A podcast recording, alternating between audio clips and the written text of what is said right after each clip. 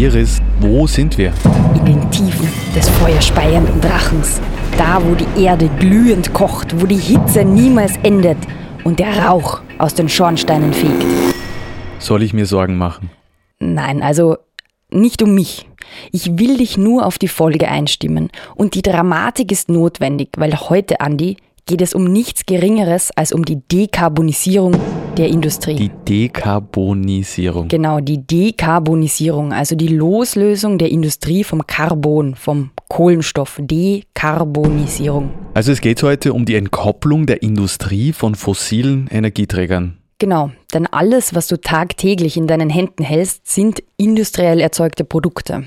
Also das Metall für dein Bettgestell, dein Wecker, deine Klomuschel, die Abflussrohre, deine Kaffeemaschine. Ich trinke keinen Kaffee mehr. Okay, also deine Teemaschine und dein Kühlschrank, die Elektroleitungen und die Ziegel, die Stahlträger für dein Haus und dein Fahrrad. Alles industriell hergestellt. Wobei mein Bulli, den hat meine Mama gestrickt. Okay, aber deine Brille, die ist nicht selbst gefräst. Na, zugegeben. Und der Fahrradweg, den du benutzt, ist Betoniert. So ist es. Und all diese Industrieprodukte zusammengenommen hinterlassen einen riesigen CO2-Fußabdruck. Und deswegen müssen wir über die Dekarbonisierung der Industrie sprechen.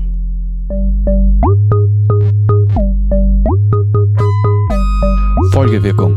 Der Podcast des Klima- und Energiefonds. So, also ich gebe dir jetzt mal einen Überblick über das Ausmaß dieses Fußabdrucks. Mhm. Und deswegen habe ich dir ein Worst of CO2-Verursacher-Ranking der Industrie zusammengestellt. Also ein Best of, Worst of CO2-Verursacher. Genau, Ranking. ein Worst of. Bist Okay. du bereit? Ich bin bereit. Auf Platz 1 die Zementindustrie. Weltweit werden nämlich 4 Milliarden Tonnen Zement Jahr für Jahr hergestellt und verbaut. 4 Milliarden Tonnen. Anders gesagt, es wird jährlich genug Zement produziert, um ganz England zuzubetonieren. Processing. Insgesamt ist die Zementindustrie für rund 8% des weltweiten CO2-Ausstoßes verantwortlich. Und wäre die Zementindustrie ein Land, sie wäre knapp hinter den USA und China auf Platz 3 der größten CO2-Verursacher. Na boom. Auf Platz 2 steht die Stahl- und Eisenproduktion. Die Stahlproduktion hat sich nämlich seit den 1950ern verzehnfacht und steht heute bei der jährlichen Produktion von 1869 Millionen Tonnen Rohstahl. 1869 Millionen Tonnen Rohstahl. Genau, das entspricht 400 Millionen Elefanten. 400 Millionen Rohstahlelefanten. So ist es. Ja. Also die Stahlindustrie ist weltweit für 4 bis 7 Prozent des CO2-Ausstoßes verantwortlich. Also 8% CO2-Emissionen für die Zementindustrie und 4 bis 7% für die Stahlindustrie. Genau, und dann gibt es noch die Papierindustrie, die Chemie und Petrochemie und so weiter und so fort. Man könnte also sagen, die Industrie ist auf CO2 aufgebaut. Äh, ich würde es nicht doch auf CO2 aufgebaut, aber sie sind auf fossile Energieträger aufgebaut, ja. Das war Horst Steinmüller. Er ist Leiter der Abteilung für Energietechnik an der Johannes Kepler Universität in Linz. Okay. Also mein Name ist Horst Steinmüller, ich bin Geschäftsführer des Energieinstitutes an der Johannes Kepler Universität. Wir sind ein äh, Verein an der Universität und beschäftigen uns seit äh, 19 Jahren mit dem Thema Umstellung unseres Wirtschaftssystems auf ein nachhaltiges und dabei spielt die Energie eine sehr, sehr große Rolle. Und was Horst Steinmüller so nebenbei sagt, hat uns in die Bredouille gebracht, in der wir jetzt sind. Dass die Industrie auf fossilen Energieträgern aufgebaut ist. Genau. Ja, und um das zu veranschaulichen, wie sehr die Industrie auf fossile Energieträger aufgebaut ist, reisen wir ganz kurz nach England, an den Beginn des 18. Jahrhunderts. Zum Ursprung der Industrialisierung. Rauchende Schornsteine, Eisenbahnen und die Dampfmaschine. Im England des frühen 18. Jahrhunderts begann man nämlich im großen Maßstab Koks in der Eisen- und Stahlproduktion einzusetzen. Ich nehme an, du meinst jetzt nicht den weißen Schnee. Nein, das schwarze Gold. Also Koks, eine spezielle Form von Holzkohle. Koks ist quasi so etwas wie reiner, purer Kohlenstoff. Reiner Kohlenstoff. Ja, und weil Koks so viel Energie besitzt, konnten Hochöfen dadurch nicht nur effizienter geheizt, sondern auch sehr viel größer gebaut werden. Und das führte dazu, dass Gusseisen zum Massenprodukt werden konnte.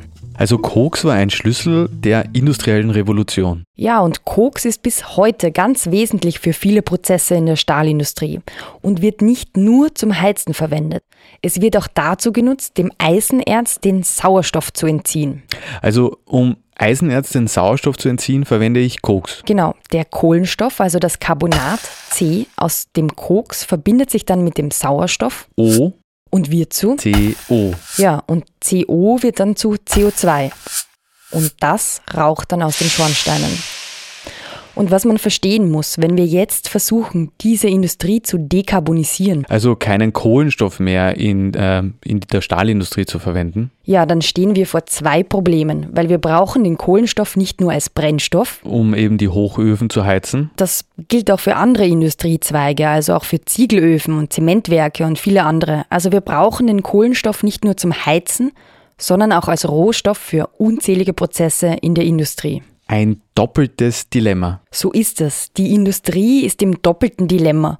Rohstoff und Energieträger sind fossil und davon müssen wir irgendwie wegkommen. Im Bereich Eisen und Stahl muss man überhaupt einen anderen Schritt gehen. Wofür brauchen wir dort die Kohle oder den Koks? Äh, als Reduktionsmittel. Das heißt, um den Sauerstoff, der im System vorhanden ist, aus dem System herauszubringen, weil natürlich sowohl im geschmolzenen Eisen als auch dann im Stahl so wenig wie möglich Sauerstoff vorhanden sein soll.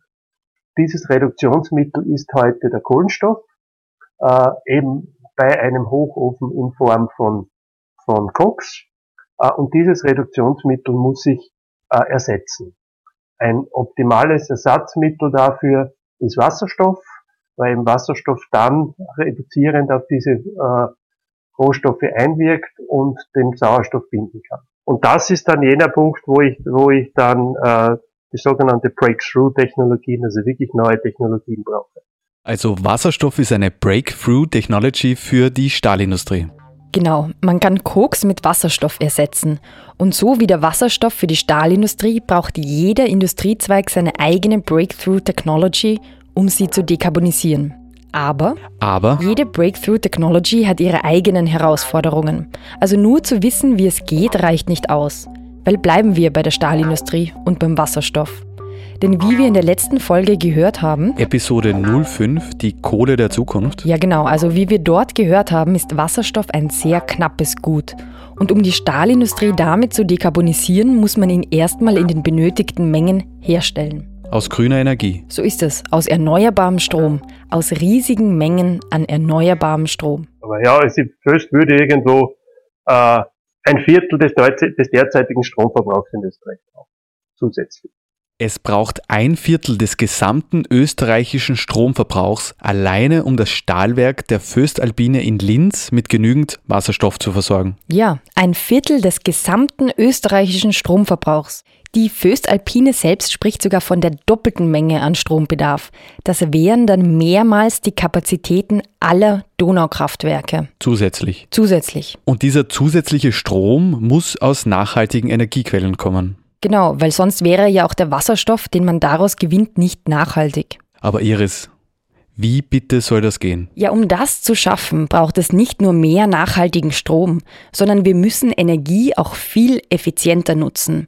Genauer gesagt, wir müssen lernen, Energie mehrfach zu nutzen. Energie mehrfach nutzen. Wie kann ich mir das vorstellen? Machen wir es bildlich. Stell dir die Energie wie einen Baum vor. Einen Baum. Ja, sagen wir, du hast einen Baum. Der steht im Wald. Du hast jetzt zwei Optionen. Entweder du fällst den Baum und verbrennst ihn sofort. Oder Option Nummer zwei, du baust aus dem Holz einen Tisch. Den vererbst du dann irgendwann deinen Kindern und die machen daraus ein Regal. Deren Kinder machen daraus einen Holzlöffel und wiederum deren Kinder verwenden den Holzlöffel dann zum Heizen. Und so kannst du Holz oder eben Energie viel länger nutzen. Also wenn ich das jetzt richtig verstanden habe, dann kann man Energie ebenso wie Holz über längere Zeit in verschiedenen Formen verwenden, bevor sie sich dann schlussendlich in Luft auflöst. Genau, weil im Moment ist es so, dass wir sehr viel Energie wegschmeißen. So wie die meiste Abwärme, die in der Industrie entsteht. Das wird eine der, eine der neuen Geschichten eben sein, warum ich auch ganz am Anfang gesagt habe, es geht mir darum, äh, dass wir entlang von unterschiedlichen Ketten arbeiten müssen. Das nennt sich also Industrial Symbiosis. dass es wirklich Industrieunternehmen versuchen, sich so aufeinander einzustellen, dass der, dass der, der Abfall des einen der Rohstoff für den anderen ist. Ein ganz ein einfaches Beispiel. Wir haben in, in einem Industriepark einfach herausgefunden, dass es dort auf der einen Seite eine Großwäscherei gibt, die also mit für eine Wäscherei hohen Temperaturen arbeitet und daneben ein Werk gibt, das im Grunde genommen nur 40 Grad braucht, um die Hallen entsprechend zu heizen.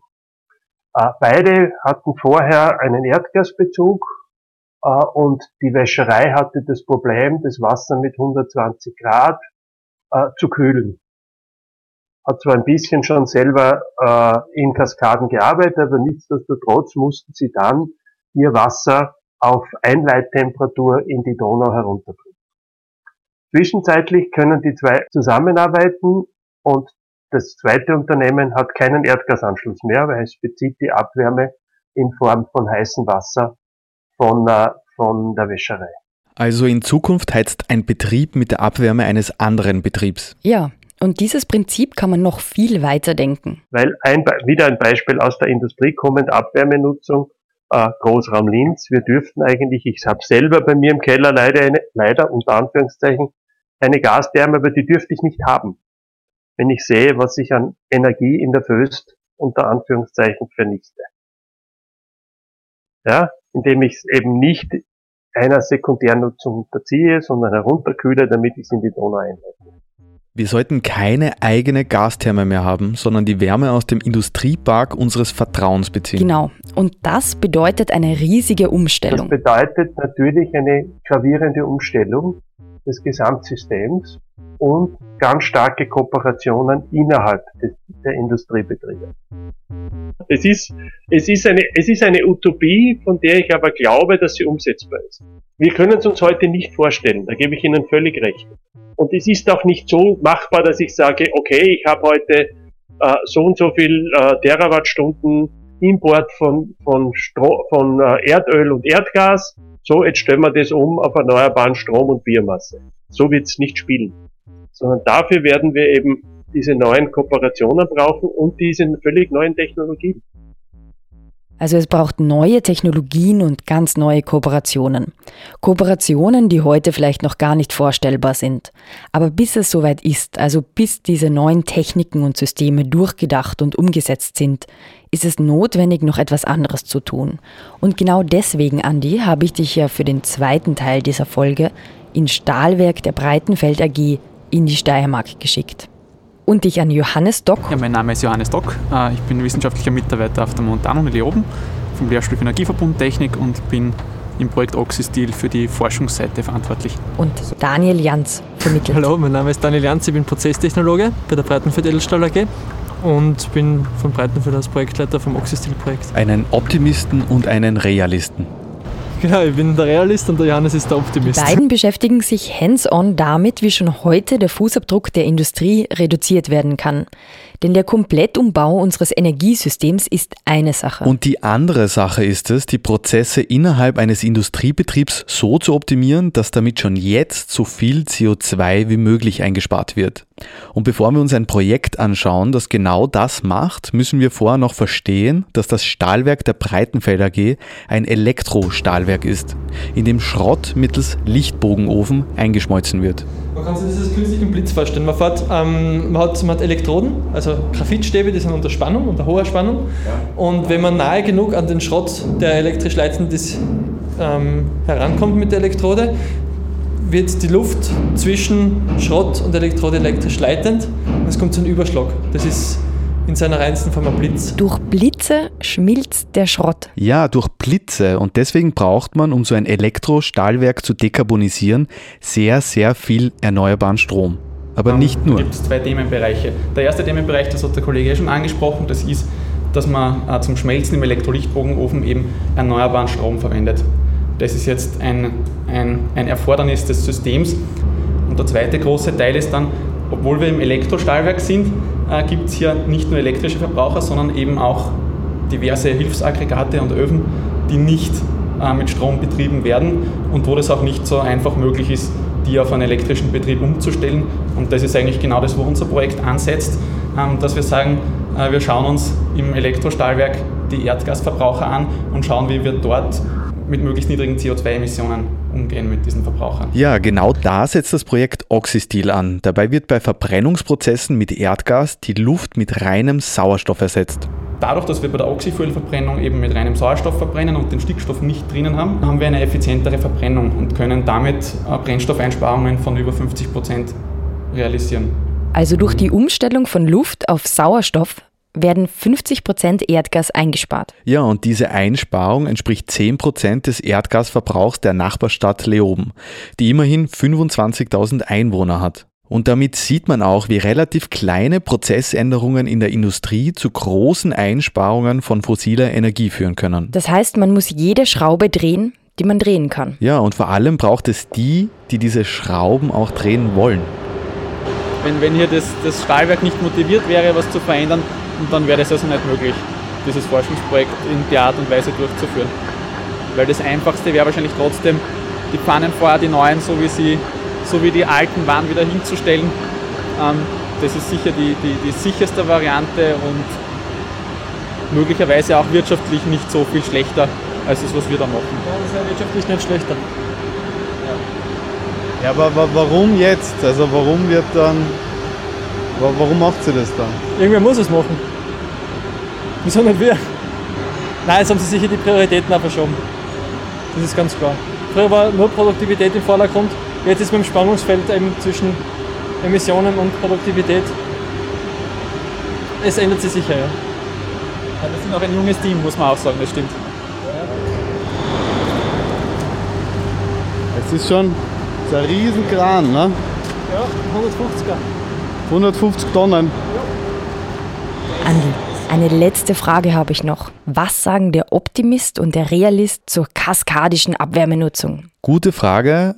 Spoiler-Alarm. Es geht wie so oft um den schnöden Mammon, Um was bitte? um den Preis. man da so eine Fernwärmeeinspeisung macht, ist sowas, wäre sowas realistisch. Ohne Leitungen schwierig, mit Leitungen realistisch. Ja, die paradoxe Situation ist eigentlich momentan, dass Energie für solche Lösungen noch immer zu günstig ist. Das heißt, naja, das heißt, es zahlt sich einen Erdgasbrenner anzuschaffen und mit dem Wasser aufzuheizen, als eine Leitung zu bauen und Energie vom einen Ort zum anderen zu transportieren. Das ist immer das zweischneidige Schwert. Je teurer das wird, desto weniger wird davon verbraucht, aber desto weniger wird davon verbraucht. Und es ist jetzt die Frage, ob man das will, dass weniger Energie verbraucht wird, weil weniger produziert wird. Das kann nicht an dieser Stelle entschieden werden. Folgewirkung ist der Podcast des österreichischen Klima- und Energiefonds.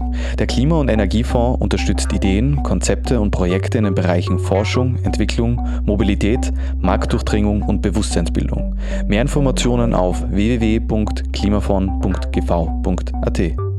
Dieser Podcast wird produziert vom Produktionsbüro Sissi Grant. Das sind Christoph Wager Iris Borocznik. und Andreas Fischer. Musik von Petra Schrenzer. Alle Informationen zum Podcast findet ihr auf www.folgewirkung.at.